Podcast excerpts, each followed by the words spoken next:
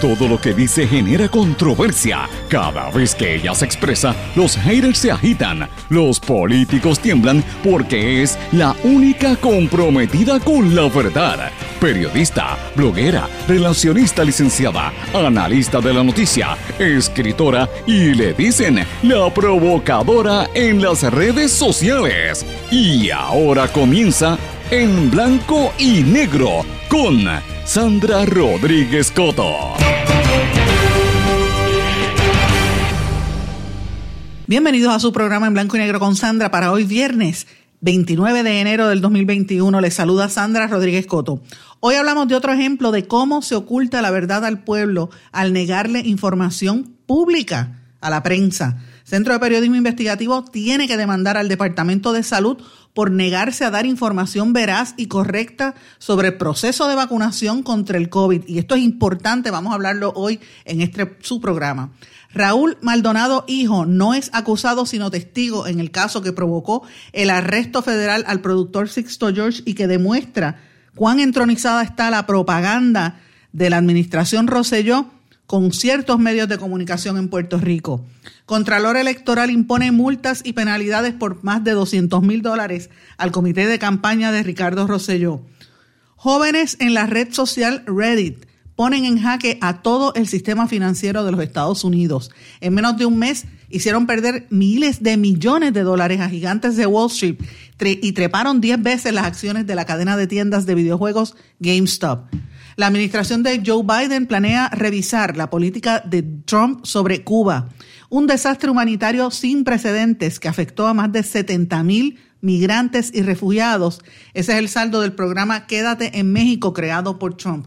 Hoy hablamos del resumen de noticias de esta semana y tenemos otras noticias importantes que usted no se puede perder en este su programa en blanco y negro con Sandra. Este es un programa sindicalizado que se transmite por una serie de emisoras en todo Puerto Rico, también para la diáspora a través de sus plataformas digitales, sus aplicaciones y sus redes sociales. Estas emisoras son Radio Grito 1200 AM Lares, la nueva Grito 93.3 FM en Aguadilla, 610 AM, que es el X61 en Patillas, toda la zona sureste y este de Puerto Rico, el 94.3 FM Patillas Guayama.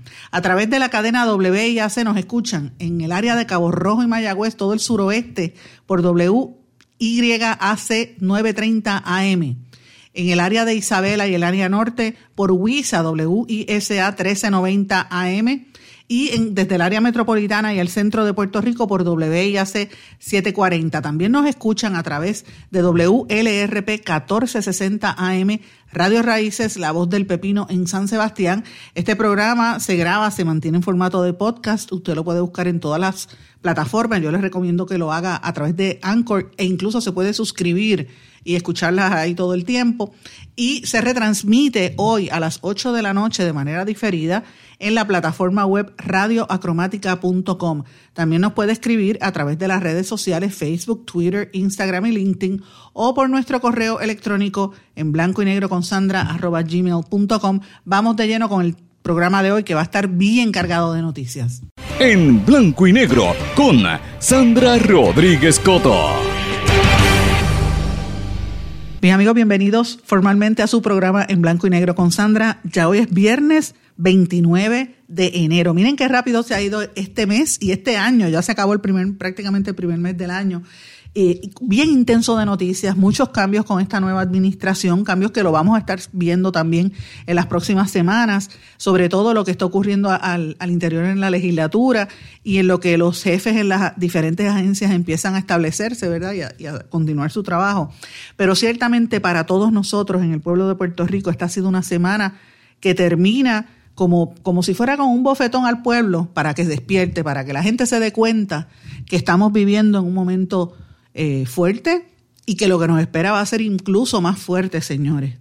Y más que nada ha sido un bofetón, como digo yo, para que despertemos y nos demos cuenta, la gente que no lo ha eh, internalizado, que Puerto Rico vive una dictadura de una mafia institucional, como decía Maldonado, una dictadura de corrupción, porque eso es lo que hay detrás de todo, al tratar de ocultar información de cómo se despilfarra el dinero del país y cómo le quitan el dinero a la gente que lo necesita a la gente pobre, a los viejos, a los jóvenes, a los niños, destruyen los, el sistema educativo. Vivimos en un, en un país lleno de rotos en las carreteras, donde se va la luz prácticamente todos los días, donde han quebrado incluso hasta monopolios como era la Autoridad de Energía Eléctrica por la politiquería. Y esa politiquería y esa corrupción que ha entronizado a nuestro país se evidencia en lo que estamos viendo en esta semana con el caso de extorsión contra el, productor eh, Sixto George, Sixto Jorge Díaz Colón, que trascendió en el día de ayer y que antes de ayer llevamos varios días hablando sobre este tema. Yo tengo que decirles a ustedes que más allá del chat y más allá de toda esta controversia, ¿verdad? Em, este caso de Sixto George lo que para mí demuestra, y, para mí es como una reivindicación y, me, alegro, no, no por el mal de otro ser humano, sino porque lo, lo positivo de esto es que por fin se va a empezar a descorrer el velo y yo espero que por fin la gente empiece a darse cuenta de lo que estamos viviendo en este país. ¿Por qué? Porque aquí es rápido, viene uno a criticar, mira lo que pasa en Cuba, mira lo que pasa en Venezuela, este, no, hay, no hay derechos en esos países. Señores, pero mire lo que está pasando en Puerto Rico. Esa llamada mafia institucional que decía este Maldonado, Raúl Maldonado en el gobierno de Ricardo Rosselló, esa mafia está intronizada en los medios de comunicación incluso, hasta en la manera en que usted se puede enterar de las cosas. Y lo demuestra día tras día en lo que se está viendo en este caso, algo que nosotros estamos en récord denunciando hace muchos años, muchos años, eh, cómo el poder económico y político de sectores se, se mete como si fuera un cáncer a, a corromper todo y a tratar de dominar todo y a tratar de controlar el discurso para confundir a la gente, para que la gente esté pensando en boberías y en tonterías y no dándose cuenta de lo que está ocurriendo. Entonces vamos y dice, mira lo que pasa en Cuba. Claro, en países totalitarios, ¿qué es lo primero que hace un gobierno? Va y cierra la emisora de radio, cierra el periódico y cierra el canal de televisión. O mete preso al periodista o lo matan, porque es la realidad. En México, en México, por ejemplo, no es el gobierno, los que están haciendo eso son los narcotraficantes. Y el país se ha convertido en un país inseguro, un país hermoso como es México, en un país inseguro donde más periodistas matan en este hemisferio. Ahora mismo está pasando en Brasil, donde están matando periodistas y gente en los medios y opositores y líderes comunitarios y feministas.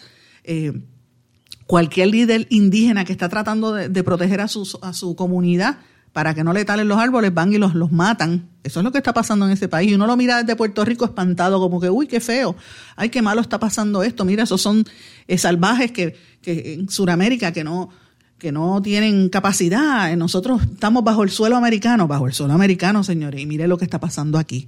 Se ha quedado evidenciado cómo el poder político ha querido corromper las mentes de la gente para, para manipular la información, para confundir al público y para que la gente no se dé cuenta de la realidad, que es robarse el dinero del pueblo, porque cuando se hacen este tipo de componendas es para beneficios personales y el que se queda afectado es usted. Y si no me cree, salga en su carro y dé una vuelta para que usted vea, va a coger hoyos en la carretera, tapones. Va a ir a una agencia de gobierno, no lo van a atender. Eh, se le va a ir la luz en su casa. A lo mejor usted es padre de escuela y le cerraron la escuela de sus hijos. Y ahora estábamos este, virtuales por la situación de la pandemia, pero a lo mejor le cerraron la escuelita. A lo mejor usted es una persona mayor de edad y no le llegan los servicios. O quizás usted fue una persona que durante el huracán María perdió el techo de su casa y todavía es la hora que tiene un toldo azul. Esos son los ejemplos de cómo la corrupción del gobierno rampante nos destruye, señores. Y eso es lo que se ha demostrado esta semana de cómo los que controlaban el poder manipulaban la información del pueblo para confundir. Y por eso es importante este caso contra Sixto George. Y yo quiero decirles, yo he estado sigo investigando este tema. Ustedes saben que hemos estado trabajando desde el principio que esto surgió, desde que salieron los, los chats, desde que trabajamos en ese proceso. Eh, y cada día me convenzo más de que esto es mucho más grande. Yo espero que las autoridades federales eh, metan mano y que lleguen hasta las últimas consecuencias. En el día de ayer eh, muchas actividades ocurrieron y hoy se anticipan cosas también que podrían estar ocurriendo. yo tengo que decirles que conversé con mucha gente sobre este tema, incluso con, varias personas que hablé eh, y vamos a estar trabajando de esto públicamente en los próximos días. Pero una de las cosas más importantes que trascendió en el día de ayer, y esto es importante que la gente lo, lo internalice, es como Raúl Maldonado, hijo, Rauli, sale públicamente, escribe un texto y posteriormente su abogada, mi amiga Mayra López Mulero, todo el mundo sabe que somos amigas hace años, eh, Mayra lo reafirma, él no es acusado, él es testigo. Él es testigo y esto significa algo importante, señores, que toda la campaña que han tratado de hacer los brothers del chat para que usted se confunda y usted crea que esto no es cierto y que se desestimó el informe del FEI, Hacienda, eh, eh, Justicia no hizo nada, Rosselló se trató de lavar la cara en el New York Times, Beatriz Rosselló se, retrata y dice que es víctima en las redes sociales y, que le cojan pena a sus nenes y a ella, y todo, y entonces todos los componentes de ese gobierno nefasto que le robó al país, que engañó a la gente y que dejó morir a tanta gente después del huracán María, están ahora de analistas políticos en los medios de comunicación. Y usted se tiene que comer ese cuento. Pues este, juez, este juicio va a demostrar lo que de verdad está pasando.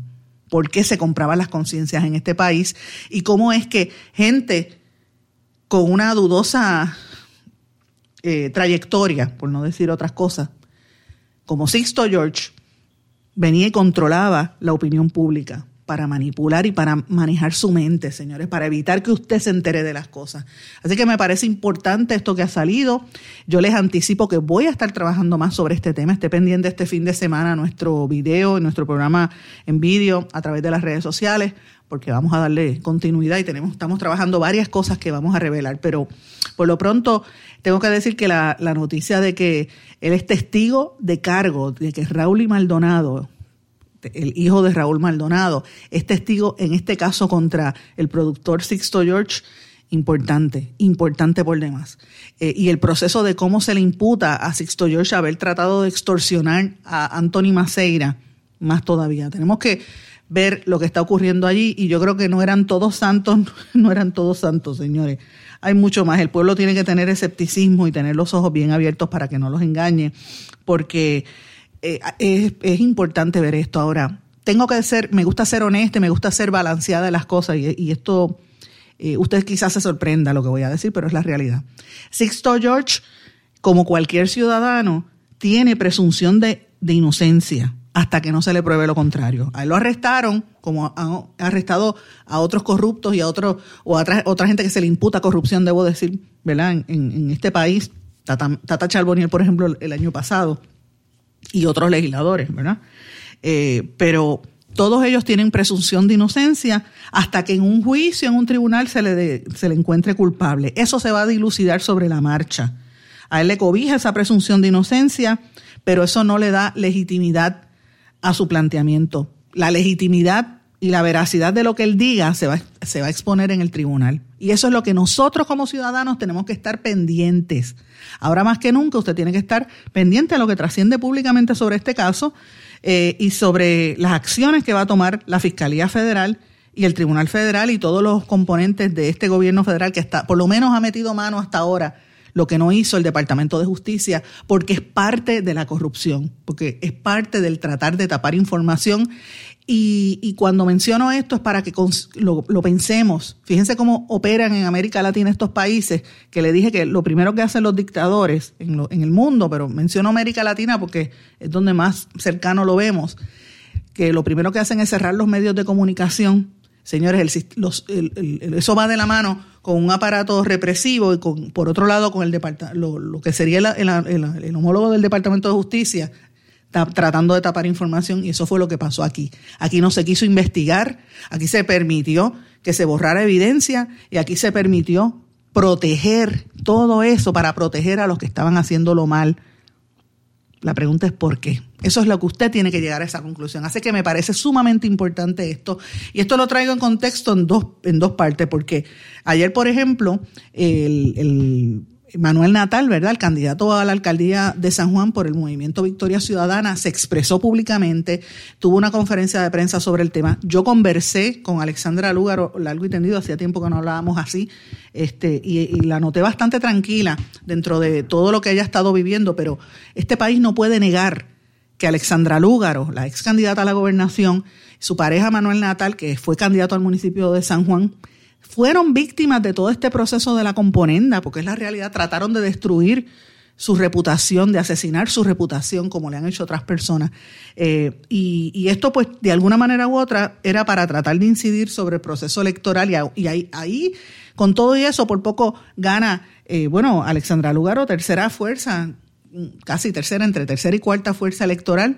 Y Manuel Natal está disputando todavía y, está impugnando la elección de Miguel Romero en San Juan. Yo quiero que ustedes escuchen parte de lo que dijo Manuel Natal ayer en esa rueda de prensa que tuvo eh, explicando este proceso. Miguel Romero no contestó la demanda de impugnación de elección dentro del término y la forma establecida en el Código Electoral y el propio Código Electoral establece el efecto de la falta de respuesta del senador Romero. Y es de forma directa y sencilla que se da por ciertas la impugnación que estamos haciendo en nuestra demanda. Durante los pasados meses se ha discutido las infinidades de irregularidades que ocurrieron durante el pasado proceso electoral. Estas irregularidades van mucho más allá de los meros errores humanos que pueden sin duda alguna ocurrir en un proceso de esta naturaleza.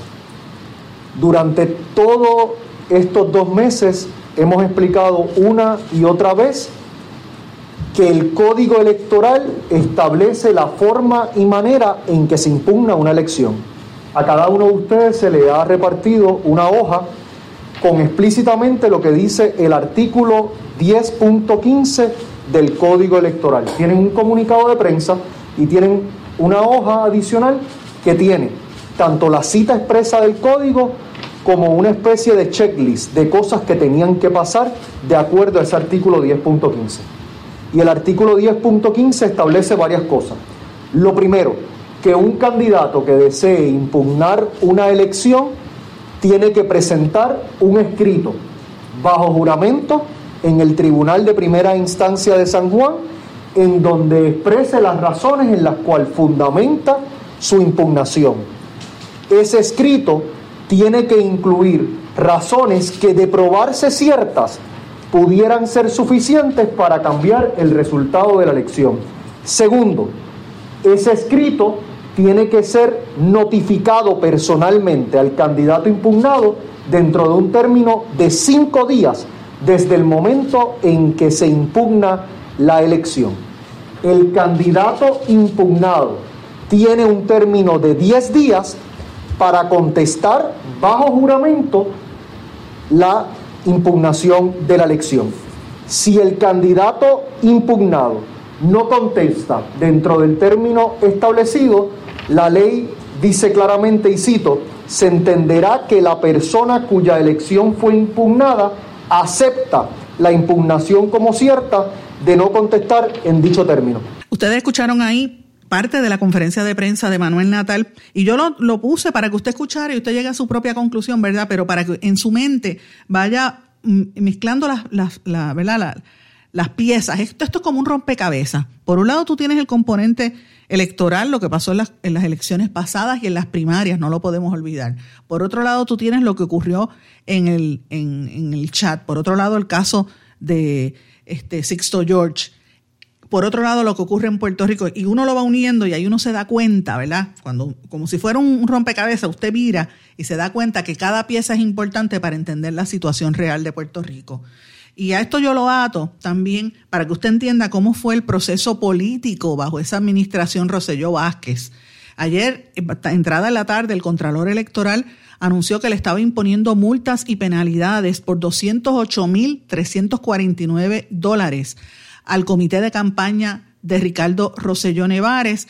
Eh, estas 208 mil dólares en multas y penalidades fue luego de que la oficina del Contralor Electoral evaluó los informes de ingresos y gastos y le impuso una serie de multas al comité de campaña y al tesorero eh, del comité de campaña que el propio comité tendría que pagar eh, obviamente el comité tiene, tiene que podría impugnarlo, ¿verdad? Como es el proceso, pero estas multas eh, se, se dice que violaron al menos siete infracciones de ley durante el proceso de campaña. Así que imagínense, y, eso y, sin contar con la, la, parte de la Junta Fiscalizadora de Donativos y Gastos que también remitió en negativo, eh, informes negativos en contra de la campaña. Así que usted imagínese cómo, es, cómo, cómo va por, por un lado eh, toda esa mafia institucional de la que hablaba Maldonado, mire cómo se va entronizando hasta en el sistema electoral y lo vivimos en las elecciones, la primera vez en la historia que, de Puerto Rico que tuvieron que hacer dos veces una primaria y luego mire el desastre que todavía seguimos arrastrando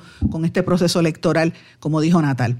Pero vamos a añadirle un tercer paso que es a lo que yo dije al principio del programa, que que tenemos que estar bien abiertos y que este caso que se está ventilando en los tribunales, eh, en el Tribunal Federal, lo que empieza ahora con Sixto George, nos tiene que abrir los ojos. Porque nosotros como ciudadanos tenemos derecho a entender y a, y a, tener la información. Y ahora mismo en Puerto Rico hay una desinformación grande. y, y promulgada por el mismo gobierno. Parte de esto es lo que ocurre en el Departamento de Salud. Estamos en récord que este programa lleva más de, más de un año investigando día tras día lo que ocurre al interior de salud. Yo estoy esperando una reunión con el secretario actual, el doctor Carlos Mellado, que supuestamente nos vamos a ver en el día de hoy o en algún momento, ¿verdad? Eh, pero esa, esa entrevista que pienso hacerle al doctor Mellado es contundente para ver si por fin alguien dice lo que de verdad está ocurriendo en esa agencia, ¿verdad? Pero mire lo que ha tenido que ocurrir. El Centro de Periodismo Investigativo de Puerto Rico ha tenido que demandar al Departamento de Salud para obtener acceso a documentos públicos. ¿Usted sabe qué, documento público es? La lista desglosada de cómo se distribuyeron las vacunas COVID-19 que el gobierno de Puerto Rico recibió. Porque no han dado ni, ni esa lista, ni han dado a conocer el registro de vacunación, no han dado a conocer los datos de información de individuos, pero no han querido dar la información demográfica al municipio, el centro de vacunación, la justificación, o sea, no han querido dar la información. Esto lo están solicitando las compañeras eh, Aumaya Sosa Pascual y Jennifer Wiskovich del Centro de Periodismo Investigativo, que desde el 15 de diciembre están pidiendo entender para poder explicarle al país cómo el Departamento de Salud entrega la información para, para entender qué criterios están usando para entregar las vacunas. Y ahora mismo usted, ciudadano, si usted tiene, como yo, por ejemplo, que tengo una niña con, con le voy a dar mi ejemplo personal, que, tengo una niña de, diversidad funcional. Tengo una confusión porque no sé cuándo le toca las vacunas. No sé cuándo le va a tocar. De aquí es la fase 1, 3C, pero 1C, perdón. Pero cuando empieza eso, si se supone que las fases anteriores eh, las hubieran completado, pero todavía al día de hoy hay personal médico que no ha sido vacunado Todavía hoy hay policías que están pasándola mal porque no les dan los servicios, no les dan los equipos y no los han vacunado. Es la realidad. Y que me digan lo contrario, pero ya estaban vacunando este, maestros, estudiantes de universidades, este, gente de, de, de otros sectores, y uno tiene que preguntarse, pero ven acá, ¿cómo es este proceso de vacunación? Y más que nada, ¿quién entrega esas vacunas? ¿Cómo se controla el gobierno? ¿Cómo el gobierno le ha dado ese, ¿verdad? Ese, ese don, ese, ese negocio, por decirlo así, a, a, los que están entregando los centros de vacunas. Yo llevo diciendo en este espacio, lo hemos denunciado hace varias semanas, y esta semana particularmente denunciamos que hay unas quejas de sectores de oficinas de médicos y luego el presidente de la Asociación de Hospitales, Jaime Pla, lo denunció, que dice, tenemos 60 eh, espacios para abrir eh, los hospitales están abiertos y no recibimos las vacunas. Entonces, aquí están abriendo centros de vacunas para ciertos grupos. Follow the money. ¿Cuánto dinero le están dando a esta gente que está vacunando alrededor de Puerto Rico? En compinche con la, con la Guardia Nacional, porque eso fue lo que se designó legalmente. Pues mire, esto es importante que se sepa y por desgracia la prensa ha tenido que acudir nuevamente a los tribunales para defender el derecho que usted tiene a enterarse de las cosas porque el gobierno, como parte de, lo que es el negar la información y de manipular la información, lo guarda y no quiere decir la información completa. Así que esto es importante, lo que está haciendo eh, el Centro de Periodismo Investigativo nuevamente, empezando el año, para que el pueblo se entere de lo que está ocurriendo. Así que eh, se supone que tienen cinco días para contestar este recurso. Vamos a ver qué ocurre.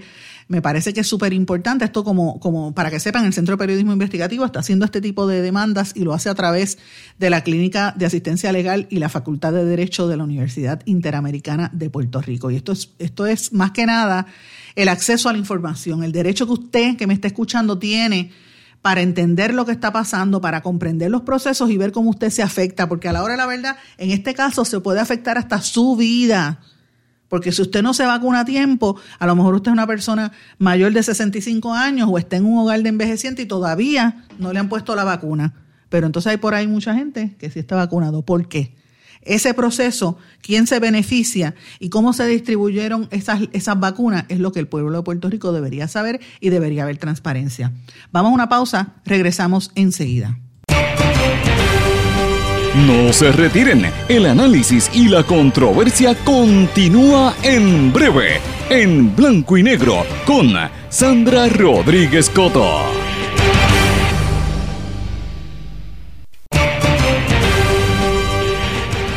Ya regresamos con el programa de la verdad, en blanco y negro, con Sandra Rodríguez Coto.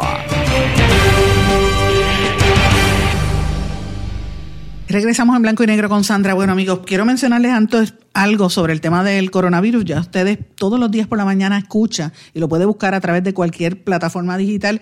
¿Cómo están las estadísticas? Estamos cerca de las 1.800 muertes, por desgracia. Eh, han bajado las las hospitalizaciones, pero los casos de COVID siguen subiendo, ¿verdad?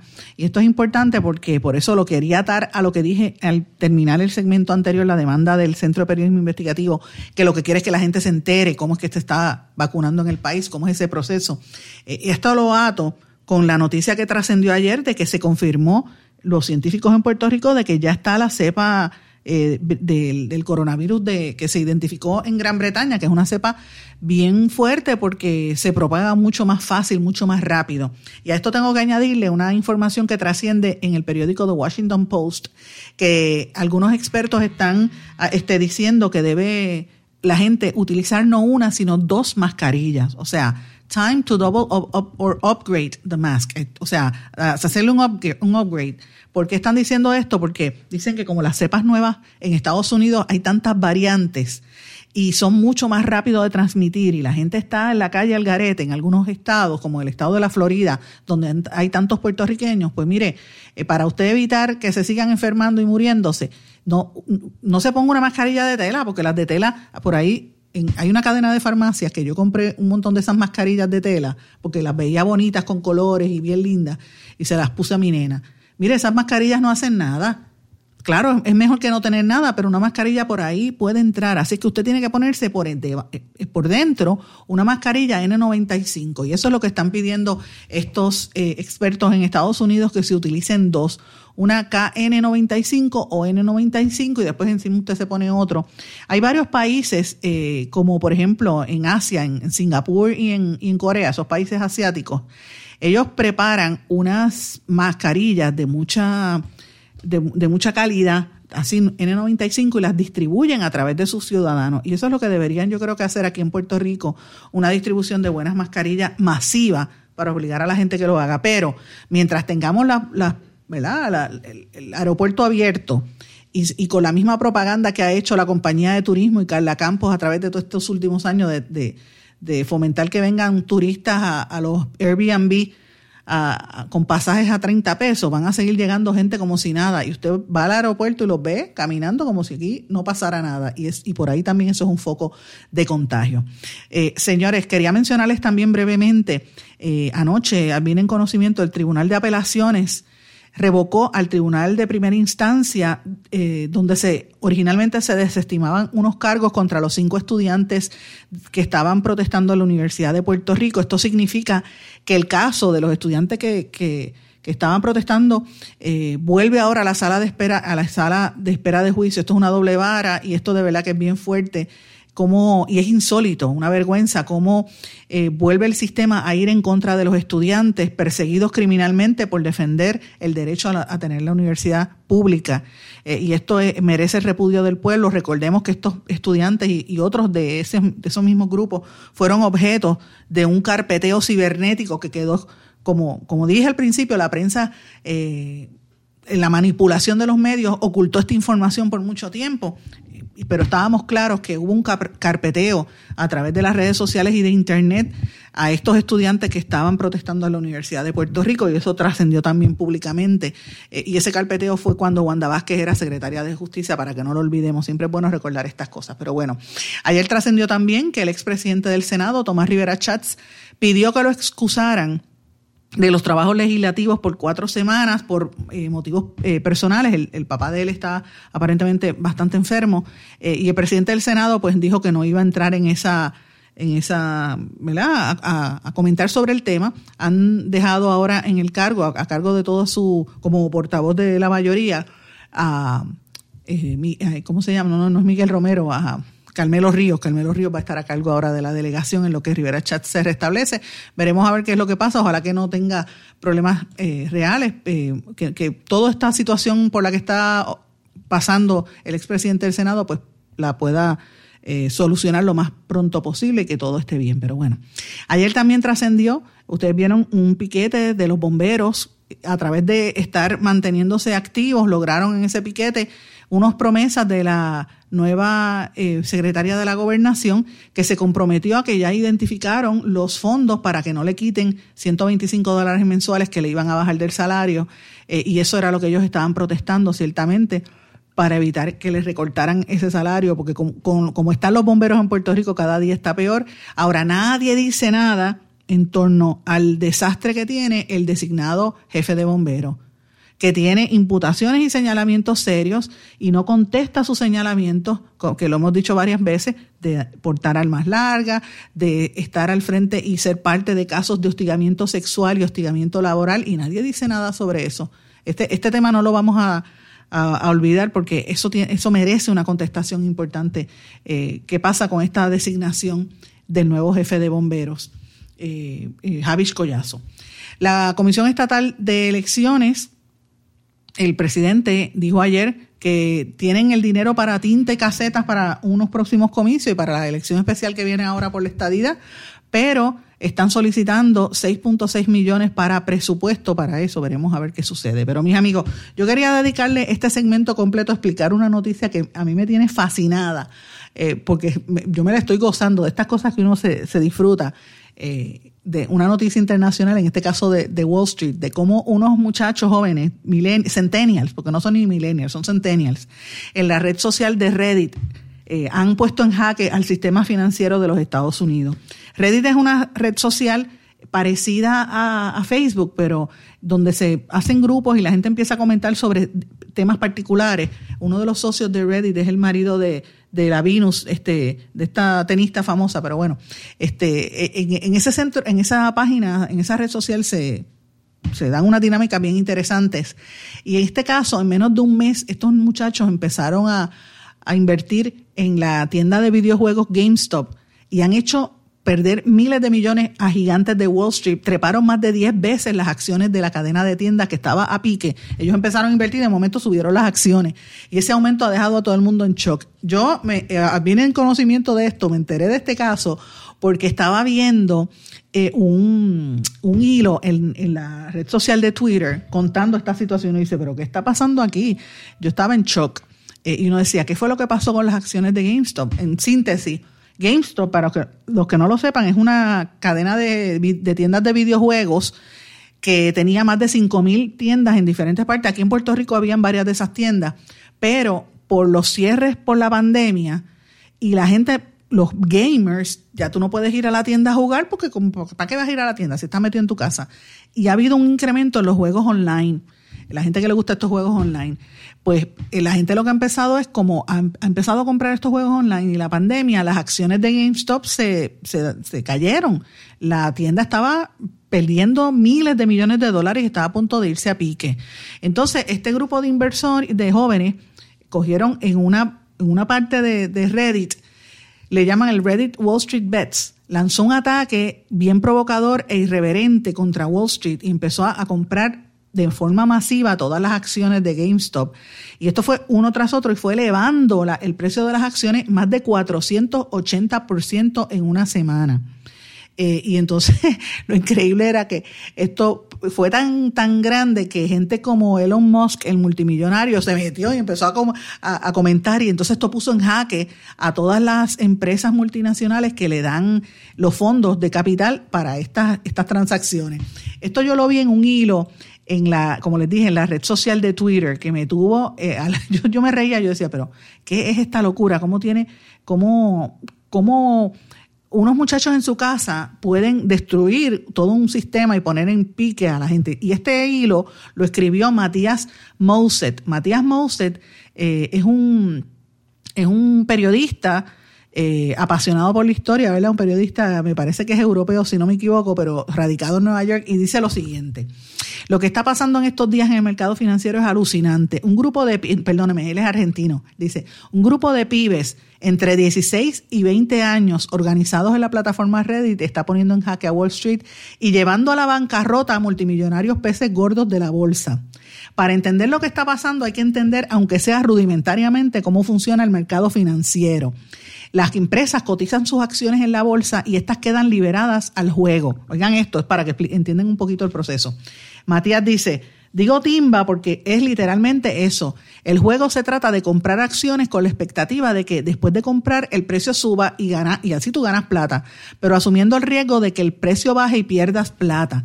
Es como ir al casino y ponerle monedas en una máquina. Lo curioso es que ese sub y baja no se da naturalmente, sino que está regido como buen producto de libre mercado por el sistema de oferta y demanda. A mayor demanda, el precio sube. Cuando la demanda cae, el precio cae. Por lo tanto, la propia compra de acciones cuando es masiva genera un aumento de precio que es el objetivo buscado cuando uno compra acciones. Es un círculo virtuoso. En ese contexto son muchas valiosas las, eh, y valiosas las proyecciones que hace Wall Street. Si Wall Street proyecta que las acciones de una empresa van a subir, entonces mucha gente va y la compra. Para que mucha gente compre hace que efectivamente suban y la proyección se cumpla. Gran parte del mercado financiero se mueve por estas profecías autocumplidas. El eterno debate es sobre saber si el sistema debe estar regulado por el Estado o debe estar eh, o, debe establecer restricciones a los excesos o si debe dejarse librado para, eh, eh, para que la libertad sea total en el mercado. Quienes piensan así consideran que la propia relación oferta-demanda hará que todo funcione. Aun cuando la desregulación del mercado financiero viene de generar una terrible crisis mundial de hace más o menos 10 años y de la que algunas regiones del mundo todavía no se han podido recuperar, una de estas actividades que muchos piensan que debería estar prohibida y que es crucial entender para comprender lo que está pasando en este caso es el short selling, o sea, la venta corta. Si comprar acciones es apostar a que el precio suba, hacer un short selling es apostar a que el precio baje. Esto fue lo que pasó aquí. Así que, señores, tengo que irme a una pausa, pero cuando regrese voy a explicar lo que dice Matías sobre el short selling. Regresamos enseguida. No se retiren, el análisis y la controversia continúa en breve, en blanco y negro, con Sandra Rodríguez Coto. Más que un plan de salud, somos alegría para nuestro pueblo. Somos seguridad. Somos nuestra gente. Más que un plan de salud, somos nuestra comunidad. Somos bienestar. Somos tu acceso a 64 hospitales, médicos y especialistas en todo Puerto Rico al cuidado de tu salud. Más que un plan de salud, Menonita es Puerto Rico. Plan de salud Menonita. Tu salud en buenas manos.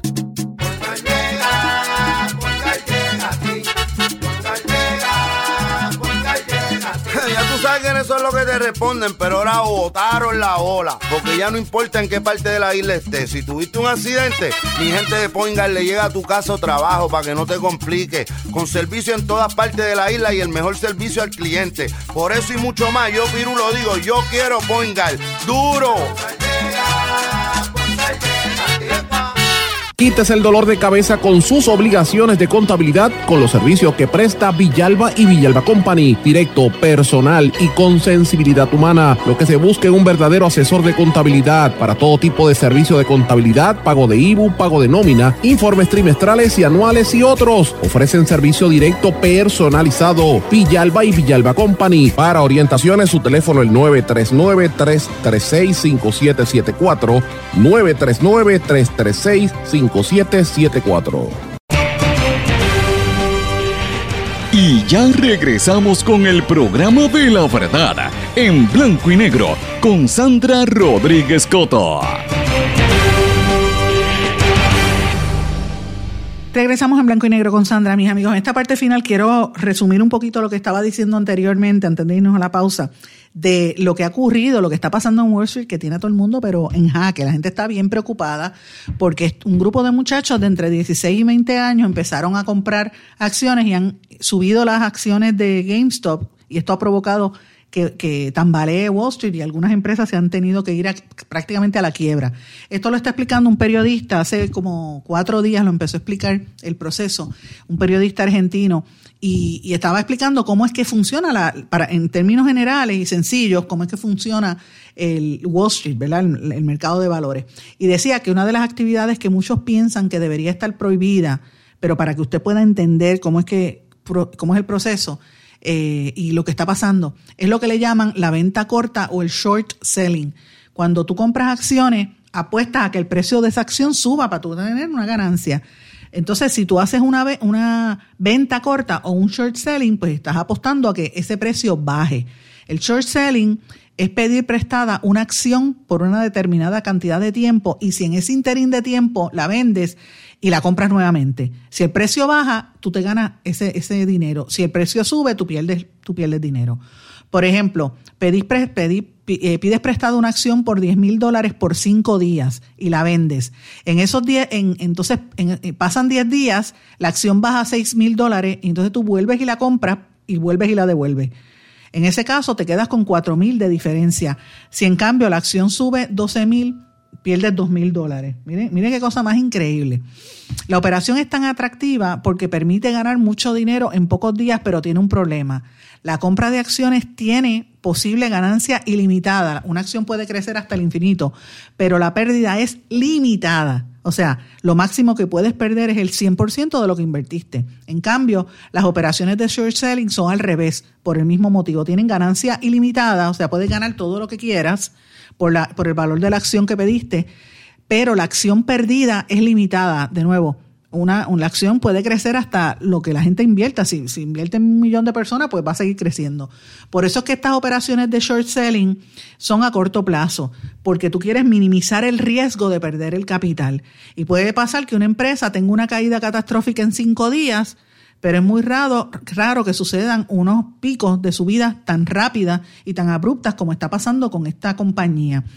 Eh, es una operación polémica porque implica apostar a, a que una empresa caiga para tú ganar. Es como los buitres.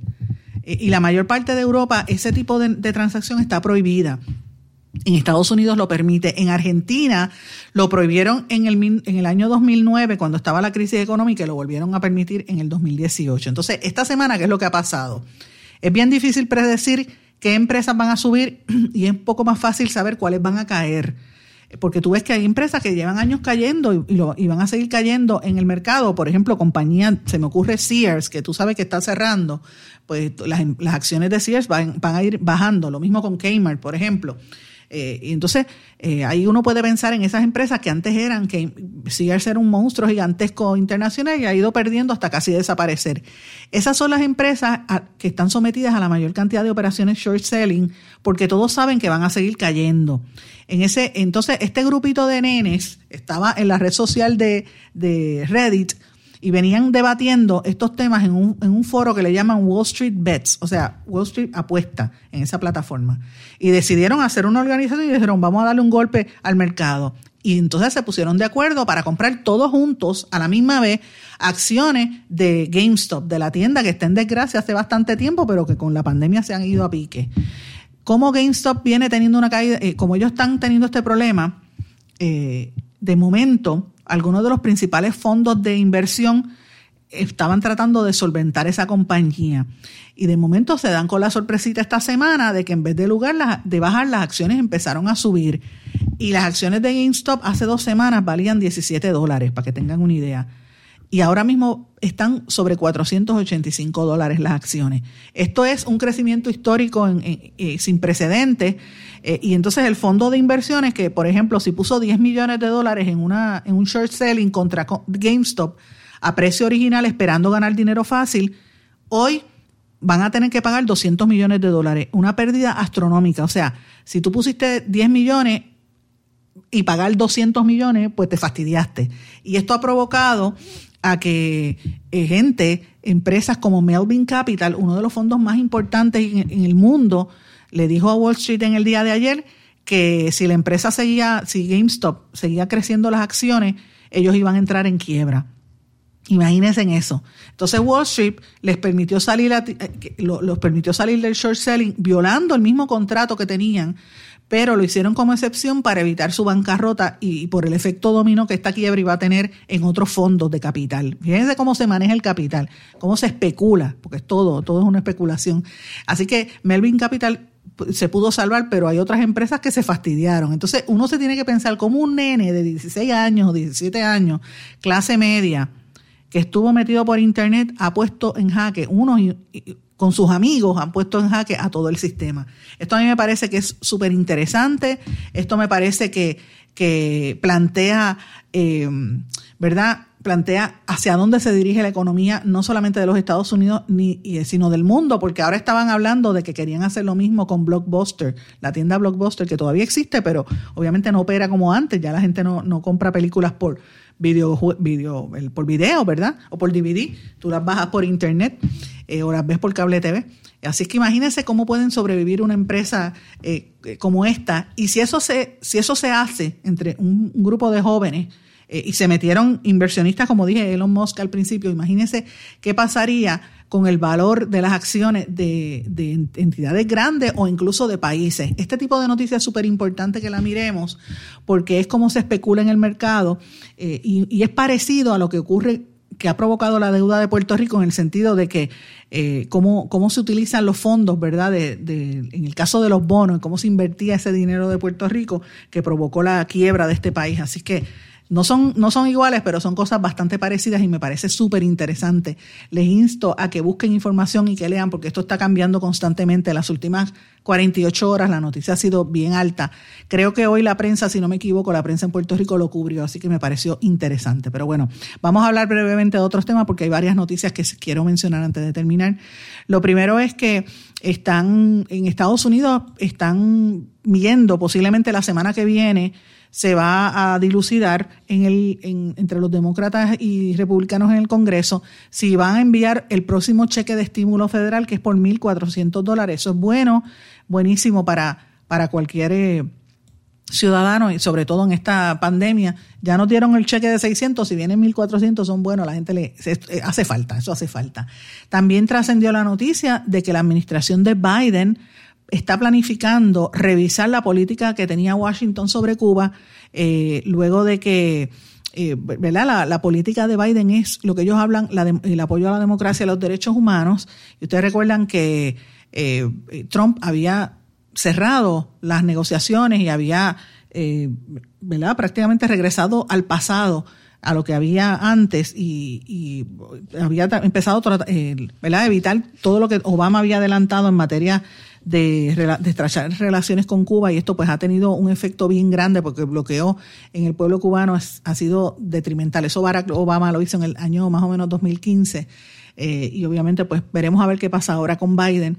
Interesante también por demás, eh, Biden está decretó varias medidas para ayudar a acceder a la salud, dijo que amplió los servicios de salud para millones de, de personas, el servicio médico, entre otras, permite un mayor acceso eh, y elimina obstáculos en, las mujeres que quieren hacer abortos, quieren hacerse abortos. Y está, ayer hablé del tema y hoy vuelvo y lo traigo. El tema del aborto está otra vez en la palestra. Esperen en las próximas semanas que va a haber mucha controversia en torno al tema del aborto por lo que está ocurriendo en América Latina y ahora esto que acaba de hacer Biden en Estados Unidos también, eh, liberando un poco los obstáculos para las mujeres someterse a esos procesos financiado por el gobierno, ¿verdad? Interesante por demás.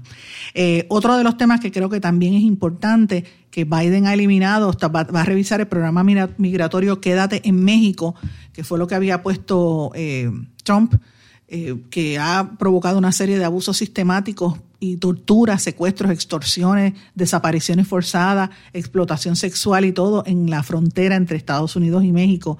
Y dicen que más de 70 mil migrantes y refugiados han estado expuestos a ese lo que catalogan como un desastre humanitario sin precedentes. También en las próximas dos semanas anticipan que este tema va, a explotar en la palestra pública en la nación americana. Así que este es uno de los tostones que le toca, como dicen públicamente, que les toca lidiar a Biden de las herencias de Donald Trump. Porque recuerden que Trump quería construir ese muro y, cerrar el paso de México.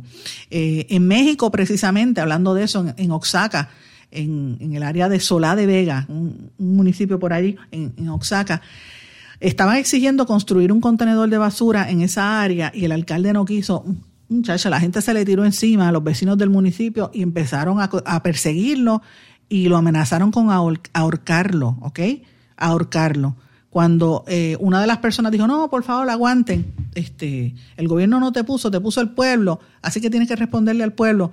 Y alguien, pues finalmente alguien tomó conciencia y no asesinaron a ese alcalde. Eh, lo iban a linchar públicamente. Ya se, ya se identificó quién fue el que instigó a esa turba, pero fíjense cómo están actuando en los países.